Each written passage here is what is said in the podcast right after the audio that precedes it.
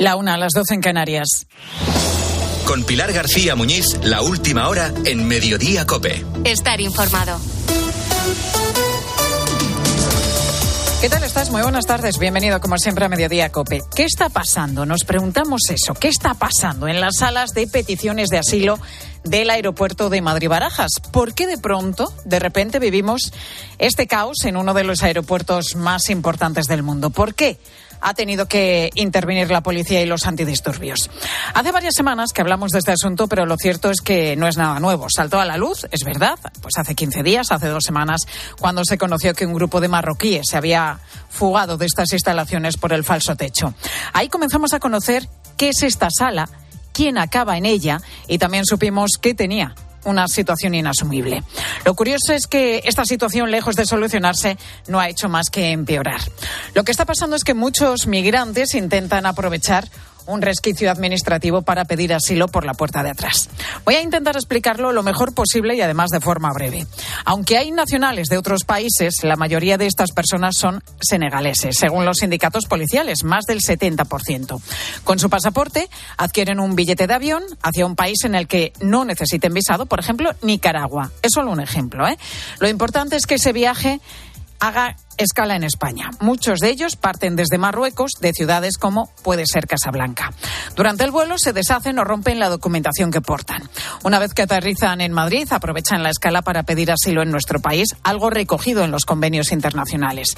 Como no tienen visado, porque se supone que están de paso, son derivados a una sala de inadmitidos o asilados mientras se autorizan sus solicitudes o no, o se rechazan. Estas salas son las que se encuentran ahora mismo desbordadas.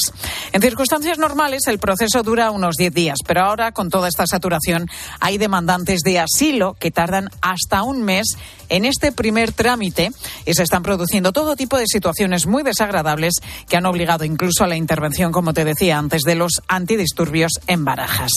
¿Qué pretende hacer el Gobierno para afrontar esta situación? Pues es más o menos un parche. Pretende que estas personas consigan un visado de tránsito.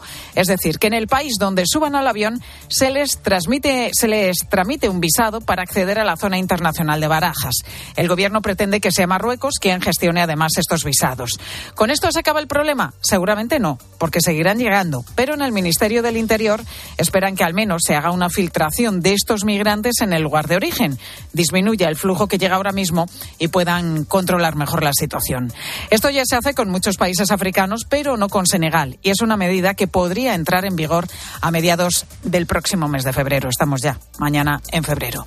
Es curioso que en un tema como este de las salas de asilo en Barajas acabemos de nuevo en manos de Marruecos.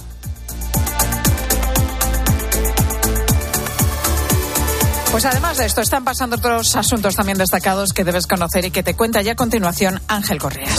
Pues eh, Pilar, vamos también con una de tribunales. La Fiscalía pide a la Audiencia Nacional que investigue a varias empresas alemanas, alguna con sede en Barcelona, por la distribución de un fármaco utilizado en operaciones de retina que habría provocado problemas de visión a los pacientes. Es un colirio que habría afectado a al menos 125 personas en toda España. Y Junts está redoblando su pulso al PSOE y asegura que incumplirá el pacto de investidura si la futura ley de amnistía no garantiza el blindaje judicial a Puigdemont. De momento, la norma regresará el próximo martes a la Comisión de Justicia del Congreso, donde ambas formaciones volverán a negociar el texto. Entre tanto, un diputado de Esquerra en el Parlamento catalán se ha ido directamente a vivir a Suiza ante el temor a ser imputado por una de las causas de terrorismo que está investigando también la justicia. Y los agricultores franceses mantienen la presión sobre el gobierno galo y unos 10.000 manifestantes continúan con las protestas por todo el país. El Ejecutivo francés fija como prioridad que no consigan bloquear la ciudad de París, la capital. Las protestas en el campo han llegado a los agricultores alemanes, belgas, italianos y griegos. Mañana conoceremos también el calendario de manifestaciones que van a iniciar los agricultores españoles y que el viernes, por cierto, van a ser recibidos por el ministro Luis Planas en una reunión convocada de urgencia. Y el Papa ha dicho que en la ira está el origen de las guerras y la violencia, que es además vicio destructivo de las relaciones humanas. En la audiencia general, Francisco ha pedido una vez más que el grito de dolor de las víctimas de las guerras toque el corazón de los responsables de las naciones y suscite también proyectos de paz. José Luis Corrochano, ¿qué tal? Buenas tardes. Hola Pilar, buenas tardes. Ancelotti valora la marcha de Xavi del Barça. Acaba de hablar el italiano antes de jugar mañana contra el Getafe y se esperaba su reacción al anuncio de despedida de Xavi Hernández. Cuéntanos, Miguel Ángel Díaz.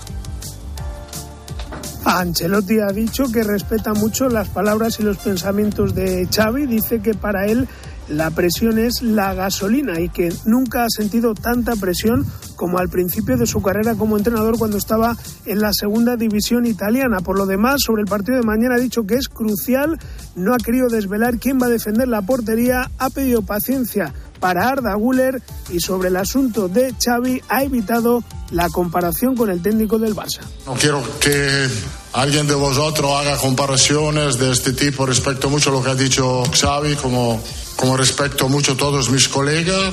Tenemos un trabajo, creo, fantástico, eh, con presión, es normal. Creo que a poco a poco te acostumbra a, a, a la presión que tiene y que empieza a pensar que la presión es la gasolina para hacer mejor tu trabajo. Mañana termina el mercado de fichajes, es oficial. El Atlético de Madrid ficha al central del Valencia, Gabriel Paulista, llega gratis hasta el 30 de junio y entre los movimientos que se están produciendo, a falta de ser oficial, el Choco Lozano se va cedido del Getafe al Almería.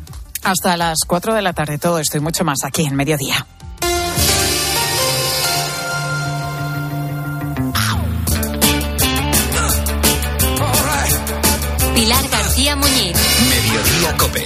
Estar informado.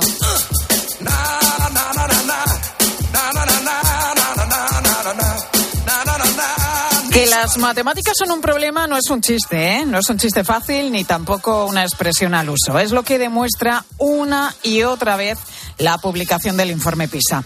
El último dice que vamos mal en esta materia, en matemáticas, y que nuestros alumnos, nuestros niños, tienen ansiedad matemática.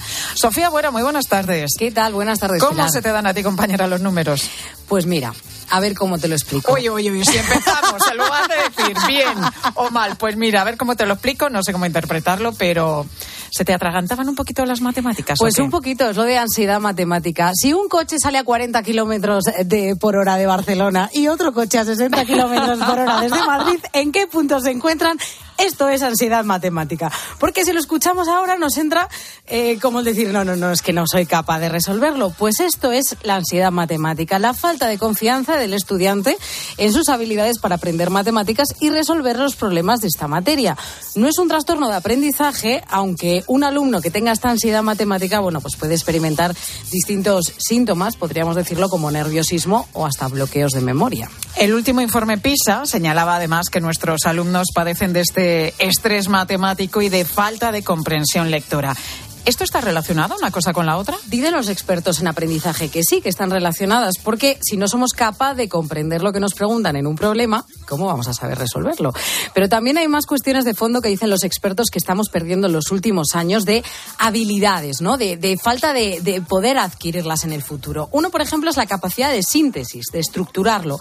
Si aprendemos cada vez peor a estructurar, a sintetizar una respuesta comenzando por el propio pensamiento, difícilmente llegaremos a resolver un problema. Otra variable que dicen los expertos en aprendizaje que estamos perdiendo, la de la atención. En un mundo en el que continuamente estamos rodeados de estímulos, ¿no? Igual que los Claro. mayores estamos con el móvil, con la información tal, los niños pierden esa capacidad de atención, se distraen y esto es un, emi- un enemigo a la hora de aprender matemáticas. Pues ante todo esto, el Gobierno ya ha anunciado un plan que va a tener una dotación de 500 millones de euros para el refuerzo de las matemáticas. Es un plan de matemáticas socioafectivas. ¿De qué cambios exactamente estamos hablando, Sofía? Pues se sabe poco, pero ya se han dado varios ejes. El primero sería un cambio meteo- metodológico a la hora de enseñar esas matemáticas. Ya hay colegios que llevan explorando en los últimos años alternativas para enseñar las matemáticas de una manera diferente. Y esto, Pilar, me ha, me ha hecho recordar la crítica que hace unos días veía en redes sociales de Elena, que es una influencer conocida en redes como mamá de tres, a las nuevas matemáticas que están aprendiendo sus hijos. Escucha. Una preguntita, una preguntita, sí, ¿eh? sin ofender. ¿Por qué habéis cambiado toda la metodología que no funcionaba antes? Y me dice ella que no, que claro que antes funcionaba, pero que ahora lo que pretenden es que los niños entiendan lo que están haciendo. Y digo yo, ¿desde cuándo alguien entiende las matemáticas? Las matemáticas no se entiende. Las matemáticas las sufrimos en silencio, como las hemorroides. Esperamos que vaya pasando año tras año y que llegue un día en el que te vayas a la universidad y te puedas quitar las matemáticas de encima. Eso es lo que se hace con las matemáticas. Las matemáticas no se entienden según esta, Esta madre, madre. se ejecutan y punto. Y ya está, te las sufres en el colegio y se acaban en la universidad. Bueno, también vemos que hay resistencia al cambio, ¿no? Por parte de los padres. Lo que se habla en el nuevo plan es de formar a profesores en otras formas de enseñar matemáticas y de momento estos han contestado con una propuesta al gobierno, que quién sabe si saldrá adelante, en el que desde primaria los profesores que por tanto estudian magisterio tengan una especialidad igual que la tienen de inglés, de educación física o de música especializada en matemáticas. El segundo eje del plan, el primero hemos dicho que sería la enseñanza de los profesores, la segunda pasaría por reducir el número de alumnos por clase, la ratio, porque esto ayuda a los alumnos a aprender mejor. Y el tercero por las clases de refuerzo para aquellos que necesiten pues más apoyo en esta asignatura, sería fuera del horario lectivo y con profesores también distintos a los que tendrían en clase. Bueno, lo de reducir el número de alumnos por, por clase, la ratio, esto es bueno para matemática, para, Para lengua, todo. para historia, para ciencias naturales, que no sé si se llama ahora ciencias naturales, o, o ¿cómo se llama? Eh, no sé qué del medio, ¿no? El conocimiento del medio, Conocimiento del ya hace medio. muchos Ay, años. ay, ay, ay, que me he quedado en la es science Es lo que tenemos, los que acumulamos ya unos cuantos trienios y tenemos ya una edad, pues nos hemos quedado con, con la nomenclatura de, de la EGB. En fin, que veremos en qué se quedan estos cambios finalmente, pero hasta que estos lleguen, hoy nos preguntamos si hay solución para las matemáticas. ¿Podemos aprender matemáticas de una forma divertida sin desquiciarnos ni estresarnos? Eduardo Sainz de Cabezones, matemáticos, profesor en la Universidad de La Rioja y uno de los más destacados divulgadores en este campo. Eduardo, ¿cómo estás? Muy buenas tardes. Buenas tardes. ¿Por qué no aprendemos matemáticas o por qué se nos resisten a la mayoría? no sé muy bien por qué no aprendemos y tampoco creo que sea del todo del todo cierto que se nos den tan mal las matemáticas. O sea que realmente nuestros niveles de matemáticas como país, digamos, eh, están bastante cerca de nuestro entorno. Es verdad que, que es mejorable, como hitos, y que sobre todo creo que podemos mejorar en la apreciación de las matemáticas en la vida escolar. Creo que aunque sabemos bastantes matemáticas cuando salimos de nuestra vida escolar, realmente no adquirimos demasiado el gusto por saber más matemáticas. Pero sí es verdad que, que, dices que bueno, que estamos en la media, pero los resultados no son buenos según los informes PISA. Es más, es que indican que nuestros alumnos tienen ansiedad matemática. Sí, la ansiedad matemática se refiere más bien a esto que te decía, a ese gusto de, de por las matemáticas, ¿no? Eh, bueno, los resultados de PISA yo creo que no son desastrosos en ningún sentido, ¿eh? O sea, no, no es, yo qué sé, uno quiere sacar un 10 en todo, pero eh, pasar de un nueve y medio a un 9,2, pues, pues no está mal. O sea que no, está, no estamos mal en eso. Es verdad que tenemos más ansiedad matemática que la media. Y eso, a mi juicio, o por lo menos en la experiencia que yo tengo, en el contacto que tengo con los centros educativos y con el profesorado, se debe sobre todo a que nuestro profesorado, en particular el de primaria, eh, tiene cierta eh, ansiedad matemática y eso se le transmite a sus alumnos, a sus alumnas, y también que estamos viendo que tenemos un problema con que hay cada vez menos graduados en matemáticas que ejerzan como profesores, como profesoras en la secundaria. Y eso también es problemático. Pre bueno, hablando ahora eso de la docencia, los profesores de primaria están reclamando una especialidad propia de, de, matemáticas, como la tienen, por ejemplo, en música, en inglés o en educación física. Tú que estás ya en la universidad, ¿se enseñan bien las matemáticas en el colegio? ¿Hace falta realmente esta especialidad?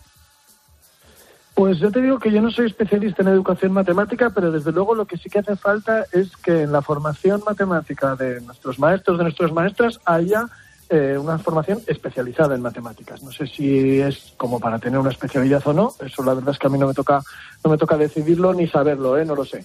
Pero, pero sí creo que tiene que tener una, una formación especializada que incluya al menos tres cosas. Una debe ser la, la, capacidad matemática, o sea, que nuestros profesores, que nuestras profesoras sepan muchas matemáticas.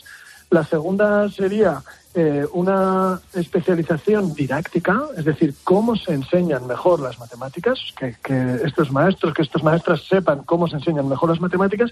Y tercero, algo a lo que tenemos que prestar bastante atención y que tiene que ver también con la ansiedad matemática que nombrabas, y que es el, la relación socioafectiva con las matemáticas. Es decir, las matemáticas no son solamente números. Las matemáticas son una forma de ver el mundo y eso cambia de persona a persona y por tanto tenemos que también eh, prestar atención a eso. Las matemáticas son mucho más allá de que hacer cuentas, van muchísimo más allá.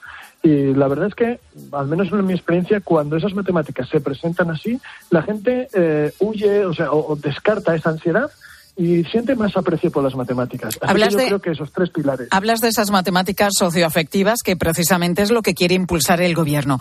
Pero esto realmente qué quiere decir? Eh, pues quiere decir que las matemáticas generan en eh, nosotros no solamente habilidades mecánicas de cómputo, de cálculo, sino también una serie de actitudes hacia el conocimiento, una serie de, de contextualización de, nuestro, de los conocimientos matemáticos que adquirimos, que es un poco las cosas que mide el informe PISA, por ejemplo. Por eso salimos eh, de alguna forma tan mal el informe PISA, porque a veces nos parece y ridiculizamos esta cosa de las matemáticas socioafectivas y no, la verdad es que poner las matemáticas en contexto, saber aplicarlas, tenerlas en relación con los problemas, con problemas, no solamente con cálculos, todo eso es algo más amplio de lo que estamos acostumbrados a ver en matemáticas, que parece que fueran solamente no equivocarse en el décimo uh -huh. decimal de una división. ¿no? Es decir, no quedarnos simplemente en la operación matemática o en la fórmula matemática, sino que eso nos conduzca a una situación cotidiana de la vida. Por ejemplo, sí, eso, eso sería una y para eso necesitamos comprender lo que estamos haciendo y ponerlo en relación con el resto de nuestra vida. Uh -huh. Pero no solamente eso, ¿eh? también nuestro crecimiento personal. Es decir, pues por ejemplo, la clase de matemáticas es una ocasión perfecta para gestionar la frustración, por ejemplo. Para saber además que la, el resultado de una cuenta o un resultado matemático no depende de quién lo diga. Entonces, son una serie de actitudes que se generan también en la clase de matemáticas más allá de la habilidad de, de cómputo. Tú además, Eduardo, me llama la atención porque eres un firme defensor de cuestiones como la conversación en casa, el aprender a sintetizar o incluso el practicar el olvido. ¿Qué tiene que ver todo esto con las con aprender matemáticas?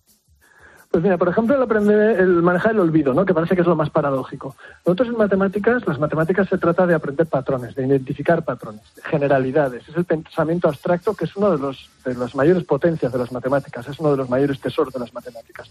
Para poder generalizar, para poder conceptualizar, necesitamos a veces olvidar detalles y fijarnos en que hay ciertas cosas que son detalles que son prescindibles e ir a la esencia de, de, de los patrones que identificamos. ¿no? Entonces, en ese sentido, ese, ese olvido, esa, esa, ese olvido de los detalles en favor de lo esencial es muy, muy importante en matemáticas y es una enseñanza que podemos aplicar a muchísimas cosas en la vida y que se aprende en la clase de matemáticas.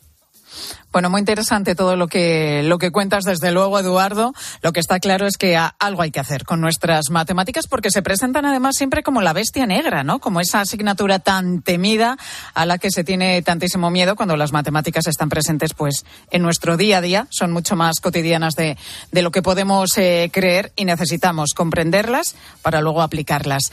Eduardo Sainz de Cabezón, profesor de la Universidad de La Rioja, matemático y divulgador. Gracias por estar con nosotros hoy en Mediodía Cope. Muchísimas gracias y gracias por decirlo de la bestia negra, ¿eh? porque me parece que una de las cosas que tenemos que hacer, de las principales, es quitar ese estigma y ese drama de las Totalmente, totalmente. Las matemáticas, aunque parezca mentira, son mucho más amables de lo que pensamos. Desde luego. Gracias, Eduardo, un placer. Muchas gracias.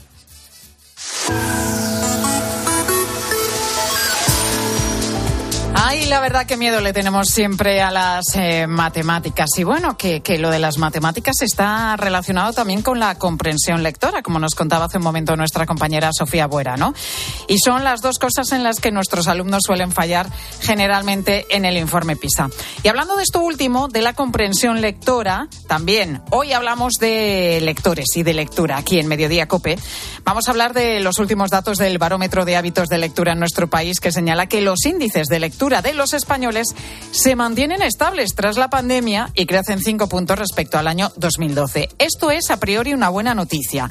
Pese a ello, España sigue teniendo un porcentaje alto de gente que no lee, de no lectores.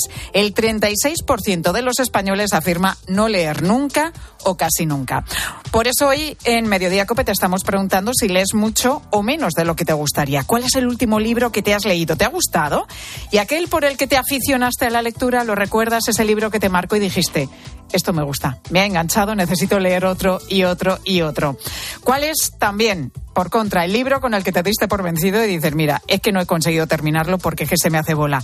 Queremos escucharte a través del 637 23 637 230000. Escuchas Mediodía Cope. Y recuerda que si entras en cope.es, también puedes llevar en tu móvil los mejores contenidos con Pilar García Muñiz. Estas llamadas son incidencias reales. Me salta el diferencial de la luz todo el rato. Es que se me está levantando la tarima y parece como una mancha de humedad. En estos momentos, ¿qué seguro de hogar elegirías? Mafre, la aseguradora de más confianza en España. Ahora con todos los servicios en tu app. Quiero un auto que me mole. Nuestra oferta es enorme. Yo mi coche quiero tasar. Nadie le va a pagar más. Si en la huellas quieres buscar. El de Sevilla de Perlas me va. Te lo traemos de saldo está. 15 días para probar, mil kilómetros para rodar. La avería del coche, la universidad de Ana. No sé cómo voy a llegar a fin de mes. Tranquilo. Si alquilas tu piso con alquiler seguro, puedes solicitar el adelanto de hasta tres años de renta para hacer frente a imprevistos económicos o nuevos proyectos. Infórmate en alquilerseguro.es o en el 910-775-775. Alquiler Seguro, la revolución del alquiler. Ahora en Carglass queremos que mejores tu visión cuando conduces bajo lluvia. Por eso, con la reparación o sustitución de cualquier luna, te aplicamos el tratamiento anti lluvia gratis. Carglass cambia, Carglass repara. Promoción válida hasta el 10 de febrero. Consulta condiciones en carglass.es. Pisarte tireches, ojalpe non tocou o radiador, sae chapa. Con el seguro de coche de línea directa no solo te ahorras una pasta, sino que además puedes escoger el taller que quieras aquí o en las Rías Baixas. Y si eliges taller colaborador, también tienes coche de sustitución garantizado y servicio de recogida y entrega. Cámbiate ahora y te bajamos el precio de tu seguro de coche, sí o sí. Ven directo a lineadirecta.com o llama al 917-700-700. El valor de ser directo. Consulta condiciones.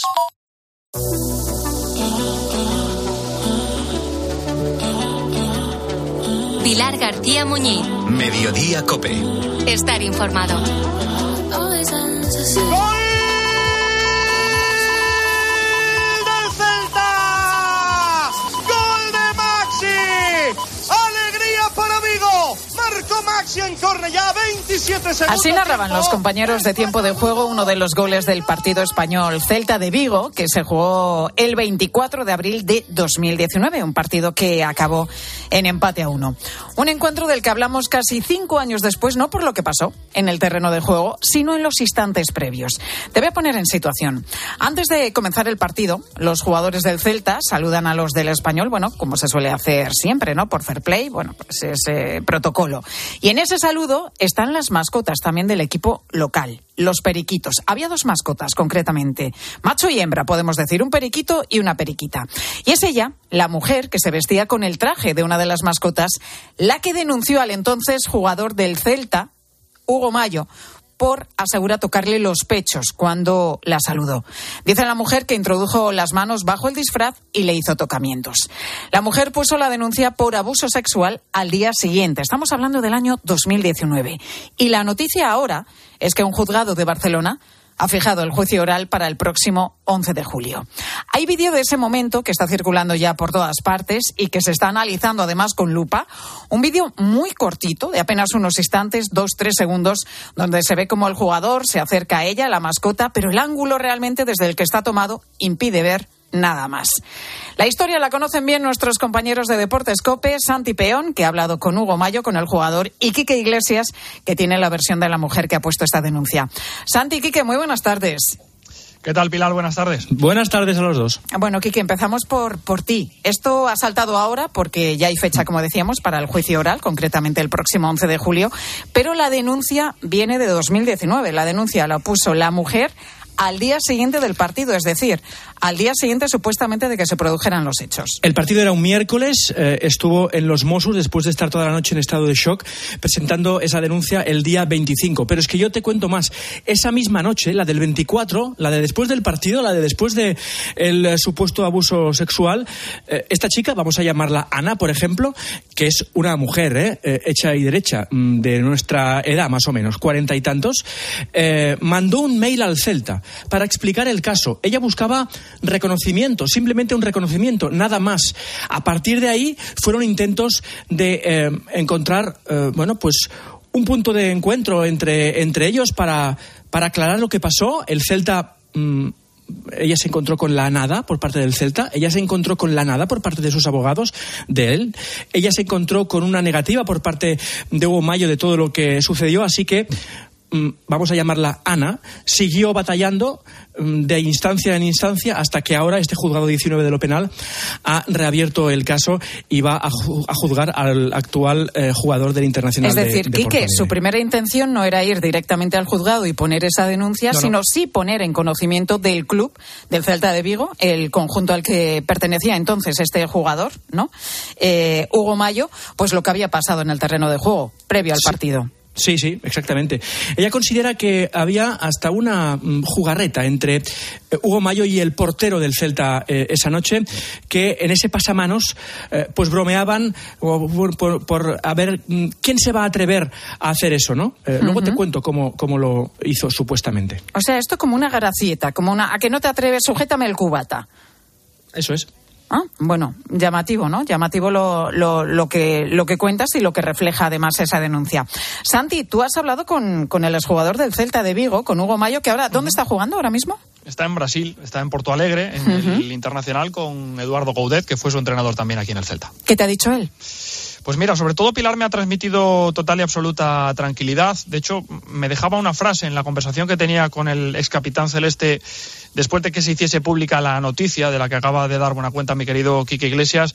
Y sobre todo me decía, ya gané una vez o este tema ya quedó zanjado una vez. Aunque ahora se reabra por parte del juzgado de Barcelona, se va a volver a cerrar en este caso a, a mi favor. Me ha mostrado total y absoluta tranquilidad. Se defiende Hugo Mayo, con argumentos como, por ejemplo, que en las imágenes que apenas duran nada, un puñadito de segundos, Pilar, no se puede ver con claridad que se eh, pueda cometer este acto que teóricamente se le imputa, que supuestamente se le imputa a Hugo Mayo, dice que es imposible, que no hay tiempo material y sobre todo me insiste también en otro tema. Me decía Santi, piensa que por aquel entonces nos estábamos jugando la permanencia. Estábamos hablando de la jornada número 34 de aquella temporada 18-19, que no cabe en ninguna cabeza que un jugador profesional, instantes antes que eche a rodar la pelota en un partido tan importante como aquel, que un futbolista profesional se pudiese tirar todo por la borda en esos instantes previos cometiendo este acto. Claro, si es verdad, lo, lo, que dice el jugador es que en el vídeo es que apenas se aprecia nada, ¿no? Sé que el vídeo lo están analizando con lupa, pero es que no se aprecia, lo que no quiere decir que no hayan sucedido los hechos. Esto es así. Eh, y en eso... y, sí, dime, dime. Que te y el resto de imágenes que seguro está recabando el órgano judicial, no solo el tema de la señal televisiva, que es lo que hemos visto todos a través de lo que se ha publicado. Ojo, porque tiene que haber muchas más señales de las cámaras que tiene que haber, de las cámaras de seguridad propias, en este caso del estadio de Cornellà. O sea, en el vídeo sí se ve efectivamente como el jugador eh, saluda primero al periquito, ¿no? A la primera mascota y cuando se dirige a ella, a la periquita, ella se echa un poco hacia atrás. Es verdad. Eh, ese movimiento se aprecia, pero más allá de eso, y se saludan. Más allá de eso, pues es que, es que no se ve. No se ve lo que pasan en esos dos, tres segundos, porque es un vídeo muy, muy, muy cortito, pero lo que está diciendo nuestro compañero Santi Peón es que ahora mismo no solamente ese vídeo, que se está analizando con lupa con el VAR, esto sí que es el VAR, sino que se están intentando recabar todo tipo de, imágenes al respecto. Pero como decíamos, eh, Quique, la denuncia está ahí porque aunque no se vea en el vídeo, ella defiende que eso es lo que pasó. Y nos contabas algo, ¿no? Que era como que había un colegueo entre el portero y, el jugador. Entre el portero y el, jugador. Hay que decir que eh, la gente dirá, hombre, en tres segundos es imposible meter la mano por debajo del disfraz. Hombre, es simplemente meter la mano por debajo de la cabeza de la periquita. El disfraz de la periquita es tan sencillo como una malla, un, pequeño, eh, una pequeña falda, una camiseta del español y, y encima la carcasa del periquito que por ahí por debajo fácilmente se podía eh, introducir las manos. Veremos. Bueno, veremos. El caso es que está ahí. La denuncia está puesta desde mm, eh, el día siguiente del partido, desde el año 2019. Y cinco años después, esta es la noticia, es que esa denuncia ha prosperado y ya hay fecha para el juicio oral que se va a celebrar el próximo 11 de julio. El jugador, eh, nos decías, Quique, que está completamente tranquilo porque las imágenes demuestran que no pasó nada, en su opinión. Sí, Santi, Santi ha contado esta historia que es el que ha hablado con, con él. Sí, además recuerdo, Pilar, que Hugo Mayo ya declaró una primera vez el pasado 10 de julio del año 2019, después de la primera denuncia de la chica, y por aquel entonces ya declaró Mayo primero, que no conocía el sexo de quien estaba debajo del disfraz de, en este caso, de Periquita, y por otro lado, que era plenamente consciente de que el partido se iba a televisar y que había multitud de cámaras pendientes de lo que estuviesen haciendo los futbolistas, con lo cual cometer este acto, supuestamente, pues que según Mayo no entra en la cabeza de nadie. Bueno, un delito de abuso sexual que en este caso podría estar penado con 18 a 24 meses de sanción económica. Veremos a ver qué pasa, veremos a ver qué se decide en ese juicio que va a tener lugar el próximo 11 de julio. Santi Quique, gracias compañeros. A vosotros, A adiós. vosotros. Abrazo Chao, fuerte. Sigues en Mediodía Cope.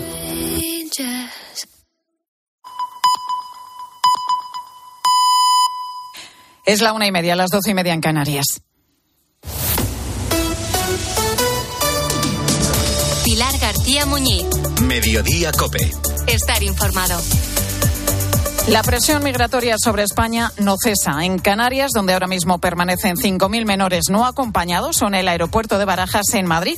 En él ya está en funcionamiento la cuarta sala de acogida para las personas que han llegado a nuestro país demandando asilo. Unas 450 aguardan en el aeropuerto mientras los agentes de policía se quejan de que en parte de estas instalaciones todavía no se ha puesto solución a una plaga de chinches. Francisco Postigo, del sindicato Jupol. Yo he estado personalmente allí y, lo he visto. Es, que no, no, no, no es, no reúne las condiciones mínimas de seguridad ni para ellos ni para nosotros. Con el problema de seguridad que se puede ocasionar, como pasó este fin de semana, en la zona de tránsito del Terminal 4 Satélite. Casi un millón de niños se han visto obligados a abandonar sus casas en la franja de Gaza como consecuencia de la guerra entre Israel y los terroristas de Hamas, que se encamina ya hacia su cuarto mes de duración. De momento sin visos para un nuevo alto el fuego. El bloqueo sobre el enclave palestino está provocando que las condiciones de supervivencia sean extremadamente duras. Así nos lo ha contado Jonathan Cricks de UNICEF. You see those tents everywhere, on the streets, on the sidewalks. Even the roundabout, you have one roundabout, you have a tent. Y Junts redobla su presión sobre el PSOE para que acepte cambios en la ley de amnistía que garanticen que Carles Puigdemont no sea acercado de nuevo por la justicia. La norma regresará la semana próxima a la Comisión de Justicia del Congreso, una vez que la formación independentista la tumbó ayer en el Pleno. El abogado José María Fuster Fabra, personado en varias causas relacionadas con el independentismo, le decía esta mañana a Carlos Herrera, aquí en COPE, que todo tiene un límite. ¿Se puede hacer una ley de amnistía a prueba de jueces? No, es que las leyes las aplican los jueces. Es que es una cosa absolutamente elemental en el mundo del derecho. Cuanto más vueltas, digamos, le den a la ley para ir forzando y para ir poniendo cosas, más se alejan de lo que es la normativa europea.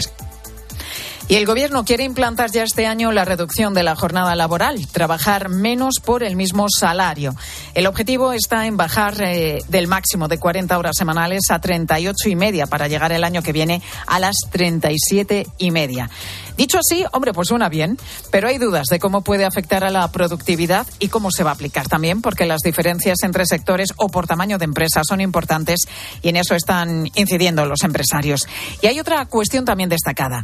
¿Es posible controlar esa reducción de jornada? En principio, la respuesta debería ser que, que, sí, porque desde 2019 las empresas están obligadas a registrar la hora de entrada y salida de los trabajadores, pero cinco años después de su implantación, el registro horario sigue en muchísimos casos, en muchísimos casos sin funcionar. Jefa de Economía de COPE, Marta Ruiz, buenas tardes. Buenas tardes, Pilar. La propia vicepresidenta de Trabajo, Yolanda Díaz, ya reconoce que la norma se ha quedado corta y que se va a reformar. ¿Qué es lo que está fallando, Marta? ¿Qué te cuentan los expertos que están en contacto con esta realidad? Pues mira, no es un problema de voluntad porque las empresas han asumido esa obligación de controlar la jornada, de contabilizar las horas de trabajo efectivo de los empleados.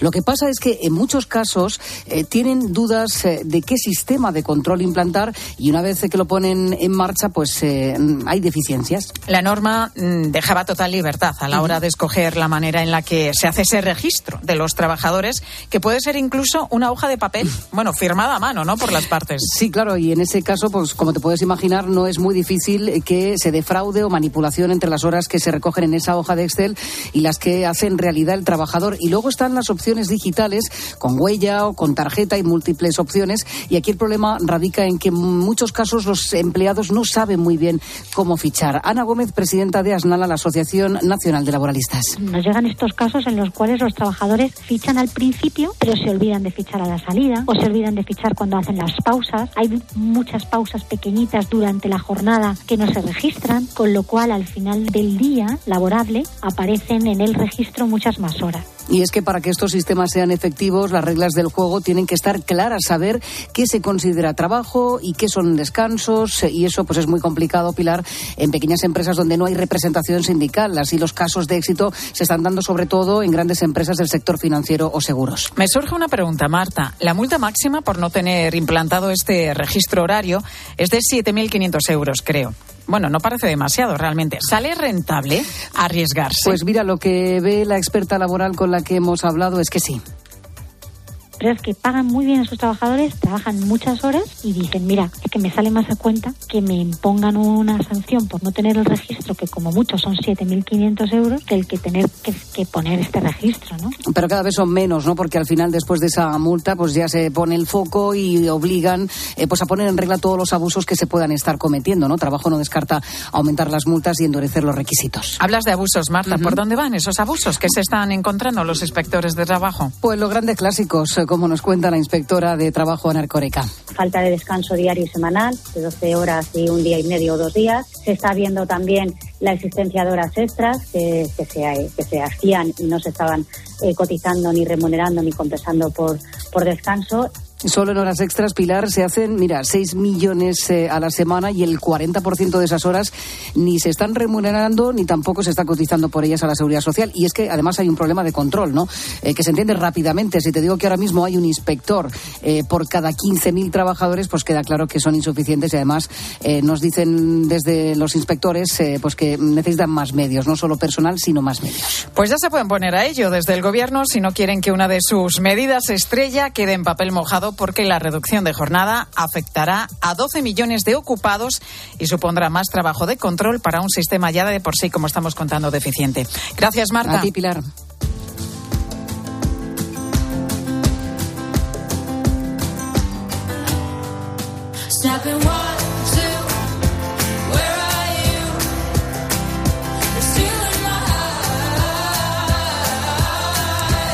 La séptima planta del Hospital de la Paz de Madrid es la planta de nefrología y diálisis. Allí se encontraba Lourdes, una chiquitina, una pequeña de ocho años, a la que le trasplantaron un riñón.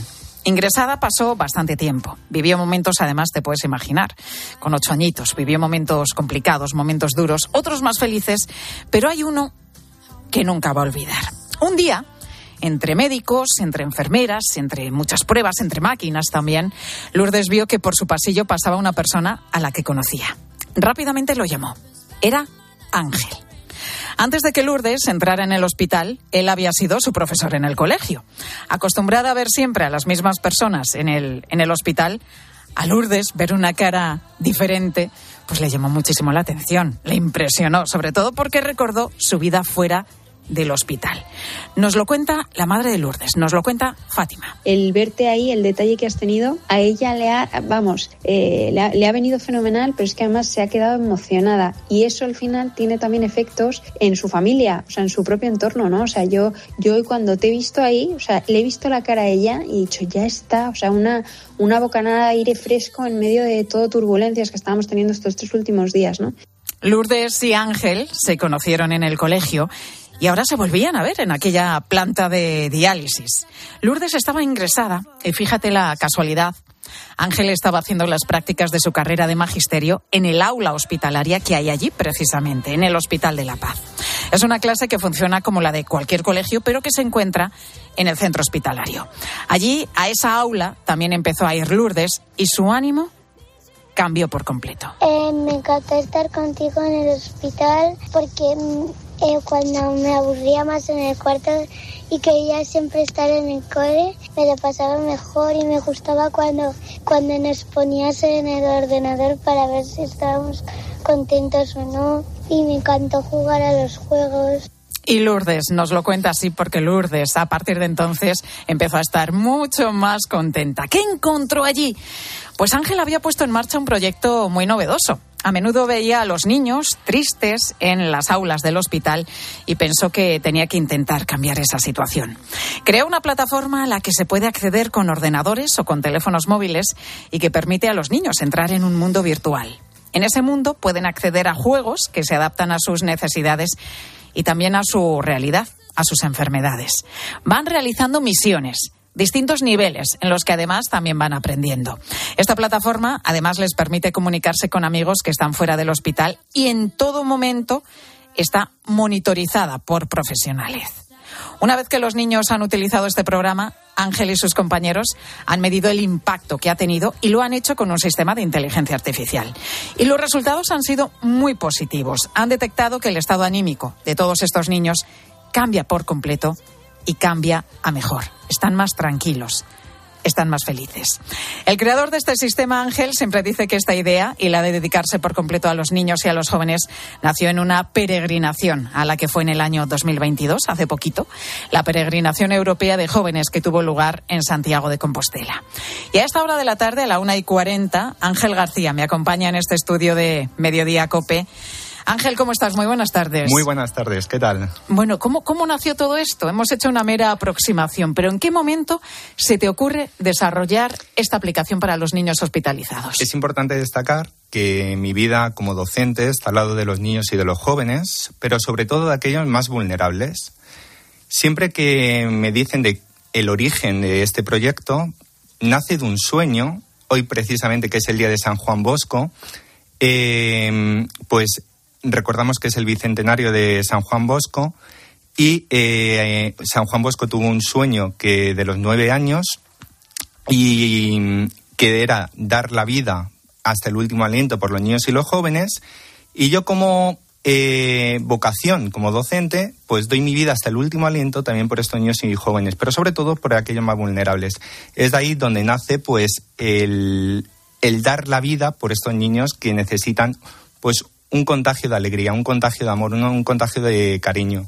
Eh, claro, tú estudias magisterio, haces el proyecto de, fin de grado y te mandan a hacer las prácticas al Hospital de la Paz. Me imagino que al resto de tus compañeros o a muchos de ellos les mandan a, colegios o institutos. Exactamente. Y a ti al hospital, no sé si es algo que te sorprendió o que incluso lo elegiste tú. Mm, te dan unas opciones mm. en la plataforma virtual de la universidad sí que elegí entre esas opciones, pero yo sinceramente no me esperaba que fuese a hacer eh, las prácticas ahí en el Hospital Universitario de La Paz. Eh, la primera sensación fue un impacto que no me lo esperaba, es decir, digo, vaya, digo, estoy habituado como coordinador de centros juveniles, monitor de campamentos en un contexto educativo de colegio e instituto, digo, ¿de qué manera voy a desarrollar eh, todas mis habilidades y capacidades como docente en una hospitalaria?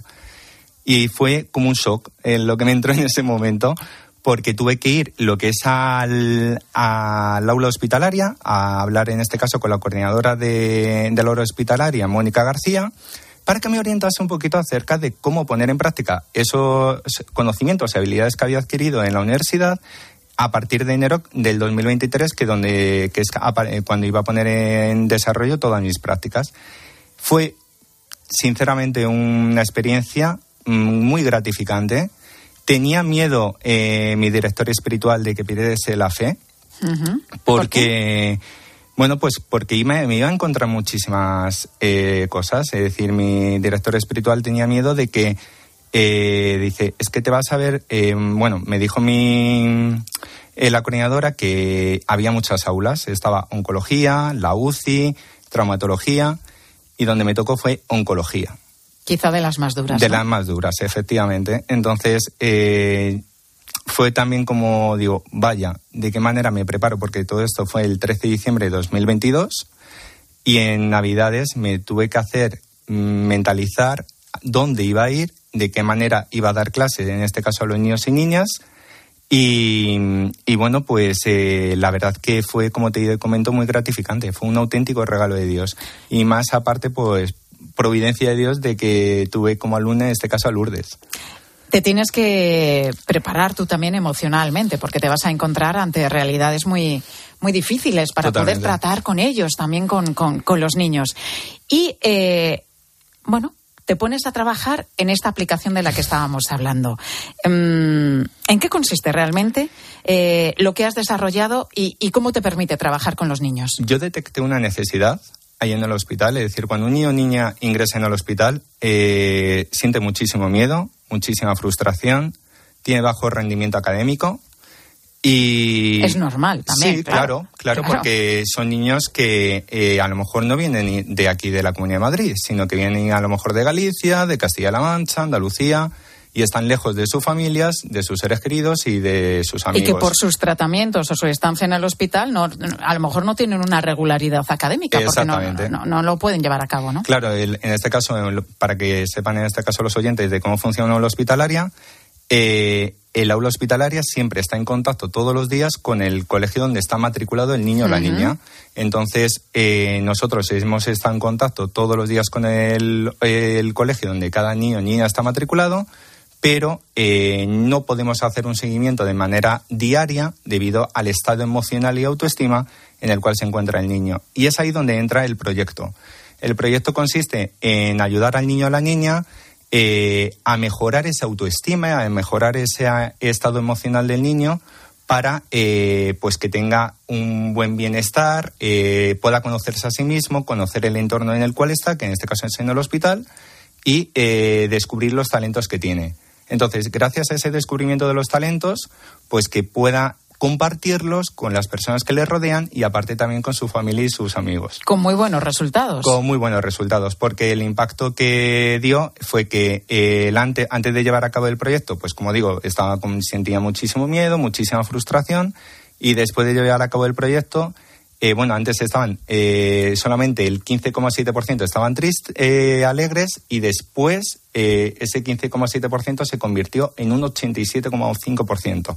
O sea que el cambio es espectacular Brutal, en el estado anímico de los niños. Brutal, Qué sí, sí, sí. satisfacción, ¿no? Personal Hombre, Ángel. La, la verdad es que es como le comentaba a vuestro compañero que es un shock emocional en el cual estoy porque son tantas experiencias que estoy viviendo gracias a este proyecto que ha sido un auténtico regalo de Dios. El proyecto se llama Talentum Gaudium. Gaudium. Se está eh, utilizando, está en marcha en el Hospital de la Paz. Eh, ahora mismo no, eh, se puso en marcha como pura piloto. Sí. Y ahora mismo, ¿en qué estado se encuentra el proyecto? Estamos, nos están acompañando a la Universidad Francisco de Vitoria a través del Centro de Emprendimiento de la Universidad Francisco de Vitoria para, eh, en, en el programa de incubación para poder ponerlo en marcha en otros hospitales, tanto públicos como privados, de, ya sea de la Comunidad de Madrid o a nivel del territorio español. Las pruebas están ahí en esta experiencia piloto que ha sido completamente exitosa, satisfactoria. Ojalá, ojalá podáis extenderlo por todo nuestro país porque cosas así merecen la pena. Muchísimas Ángel García gracias. es el creador y el impulsor de este proyecto Talentum Gaudium. Ángel, gracias por estar con nosotros A en Mediodía. Un placer. Qué bueno lo que nos acaba de contar Ángel. Todos esos chavales, oye, que mira, que están mucho más alegres y, y tienen mejor la autoestima después de de bueno de participar en ese proyecto y de trabajar con esa aplicación no y lo que nos viene a todos muy bien también es leer es leer. Lo que pasa que leemos en nuestro país todavía menos de lo que quisiéramos. El 36% de los españoles afirman no leer nunca o casi nunca. Pero bueno que mantenemos el nivel de lectura más o menos estable. Tras la pandemia que ya sabes que en la pandemia como nos aburríamos todos que nos dedicamos a la lectura por lo menos ese nivel no lo hemos perdido pero todavía tenemos margen de mejora. Y hoy en mediodía preguntábamos si lees mucho o si si lees menos de lo que te gustaría. ¿Cuál es el último libro que te has leído y aquel que te marcó, por el que empezaste realmente el gusto por la lectura? Y también te preguntamos cuál es ese libro que se te ha hecho bola y que no lo has podido terminar nunca. Queremos escucharte a través del 637 23 Ahora, tu cope más cercana. Escuchas Mediodía Cope. Con Pilar García Muñiz. Estar informado. Expósito va más allá de la noticia. Calles cortadas al tráfico en París, autopistas bloqueadas por centenares de tractores. Y es la voz que te explica todo lo que pasa. Así suena el momento en el que uno de los tractores que participan en la protesta vuelca un camión con frutas y hortalizas españolas. Escucha a Ángel Expósito. De lunes a viernes, desde las 7 de la tarde, en la linterna de Cope. Si mientras estás disfrutando en una playa de río tu cabeza está en España pensando si van a entrar en tu casa, te interesa el seguro de hogar de línea directa, que es tan completo que además de ahorrarte una pasta, incluye cobertura por ocupación ilegal y se encarga de todo lo importante en caso de que ocupen tu vivienda, para que siempre estés tranquilo. Cámbiate y te bajamos el precio de tu seguro de hogar, sí o sí. Ven directo a lineadirecta.com o llama al 917-700-700. El valor de ser directo. De camino al cole de los niños, un poco de diversión. Veo, veo. Si pillas atasco al ir al trabajo, un poco de paciencia. Ya no llego. Si vas al súper a hacer la compra, un poco de memoria. Plátanos y yogures. Y para todo eso, los nuevos combustibles 100% renovables de Repsol. En tu día a día, algo nuevo te mueve con los combustibles 100% renovables de Repsol que puedes usar ya en tu coche. Encuéntralos en más de 50 estaciones de servicio y a final de año en 600. Descubre más en combustiblesrenovables.repsol.com. Soy Manel de Carglass. Con las heladas, el agua que se acumula en el interior de un impacto puede congelarse y agrietar tu parabrisas. Por eso, no te la juegues. Si tienes un impacto, mejor pide tu cita llamando directamente a Carglass o en nuestra web. Carglass cambia, Carglass repara. Más que 60 consigue un sexy 60% de descuento en tus nuevas gafas. Infórmate en soloptical.com. Soloptical, solo grandes ópticas. Pilar García Muñiz. Mediodía Cope.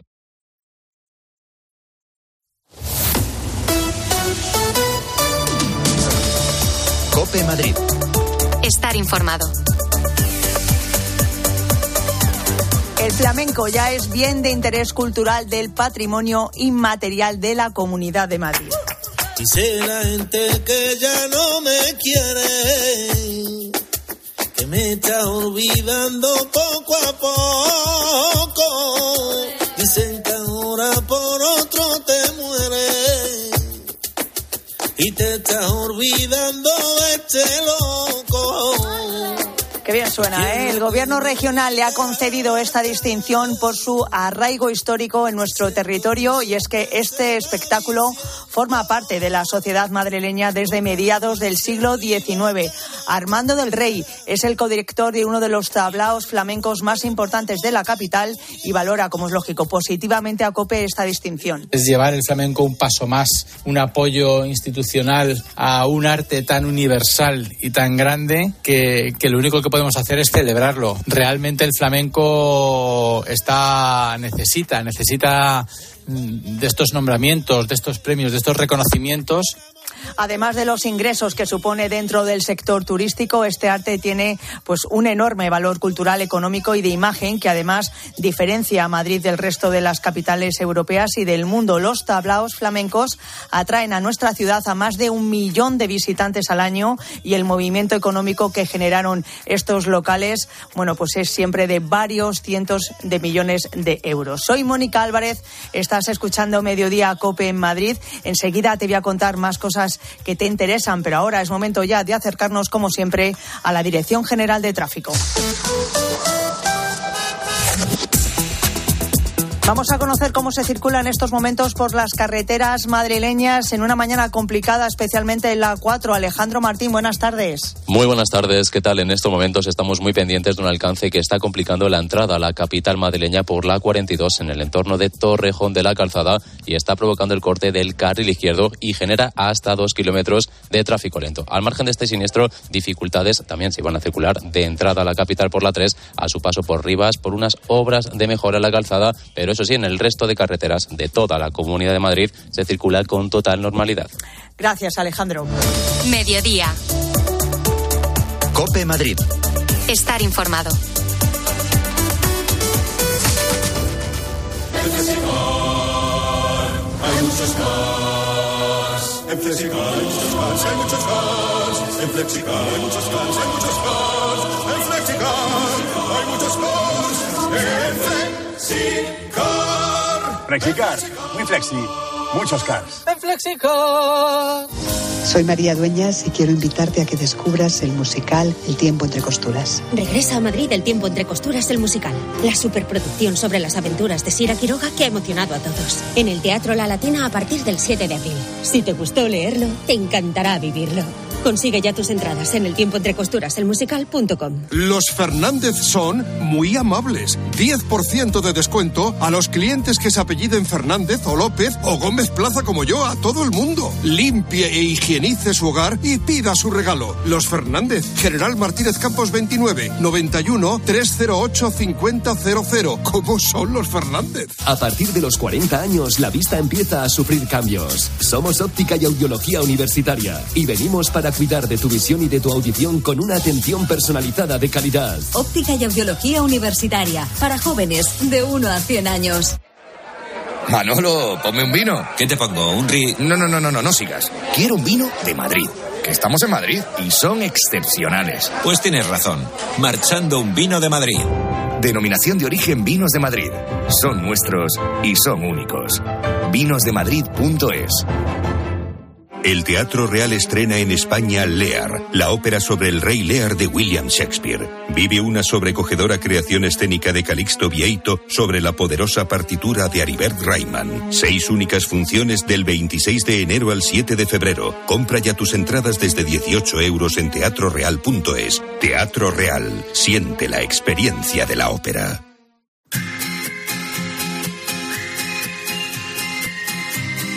Mediodía. Cope Madrid. Estar informado. Ponme algo de música ligera porque me siento ausente. Que sea ligerísima.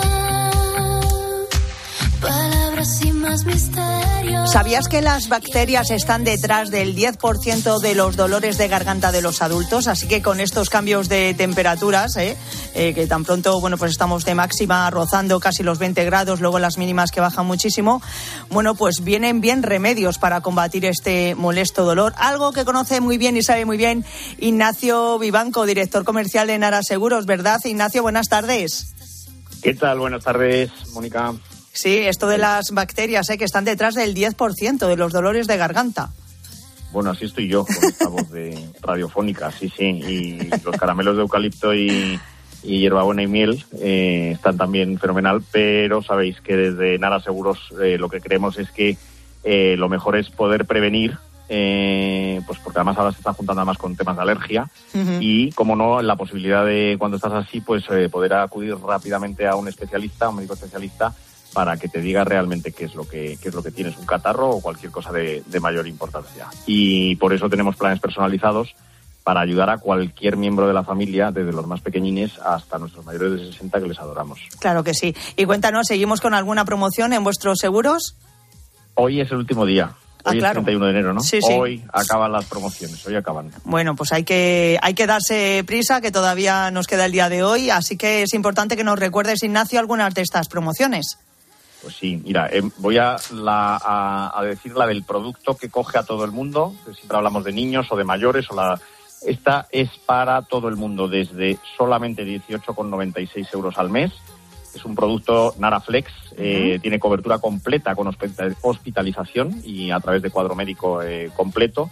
Los siete primeros eh, consultas, los siete primeros servicios eh, por asegurados son sin coste y a partir del octavo eh, un copago de, de 8 euros. Tiene asistencia extrahospitalaria, asistencia eh, extra hospitalaria, hospitalaria, asistencia en viaje, seguro segundo diagnóstico internacional, cobertura dental completa, tiene reembolso de gasto eh, en producto farmacéutico, no en, en parafarmacia, pero sí en medicinas, servicio 24/7 de, de, de urgencias, videollamada y chat gratuito e ilimitado. Y, como digo, hoy, último día, desde 18,96 euros al mes, que además, con un 5% adicional a estos 18 euros, en la primera anualidad sí contrata una póliza de vida con nosotros o cualquier otro producto. y nada más. Bueno, me parece impresionante, hay que aprovechar, hay que aprovechar. Así que, ¿dónde os podemos encontrar, Ignacio? ¿Dónde está Nara Seguros? Pues lo más fácil en Google, Nara Seguros, y si no, como siempre, encantados de cogeros el teléfono en el 913-874. 1-99913-874-199. 913-874-199 y si no, pues muy fácil, en Google Nara Seguros y ahí aparece pues eh, toda la información que necesitamos. Ignacio Vivanco, director comercial de Nara Seguros, muchas gracias por estar esta mañana con nosotros y mejórate. Muchas gracias. Un abrazo fuerte. Gracias. Adiós. Yo sé que te quiero. Y te cuento también que se acaba ya el servicio gratuito de Bicimat, ese servicio municipal de alquiler de bicicletas del ayuntamiento. A partir de mañana se activa la tarifa plana con un coste de 10 euros. Los viajes de media hora van a costar 0,50 euros para la primera media hora. También en el caso de que se extienda, pues esa segunda fracción de hasta 30 minutos adicionales también tendrá un coste de otros 0,50 euros, llegando a un total de 3 euros a partir de la hora, a partir de los 60 minutos. Y te recuerdo también que esta noche vuelve la Liga, se juegan los partidos aplazados por la Supercopa de España y hay derby madrileño esta noche. Se enfrentan el Atlético de Madrid y el Rayo Vallecano en el Estadio Metropolitano. Un encuentro, bueno, que puede servir a los del Cholo Simeone para acercarse a los puestos de cabeza.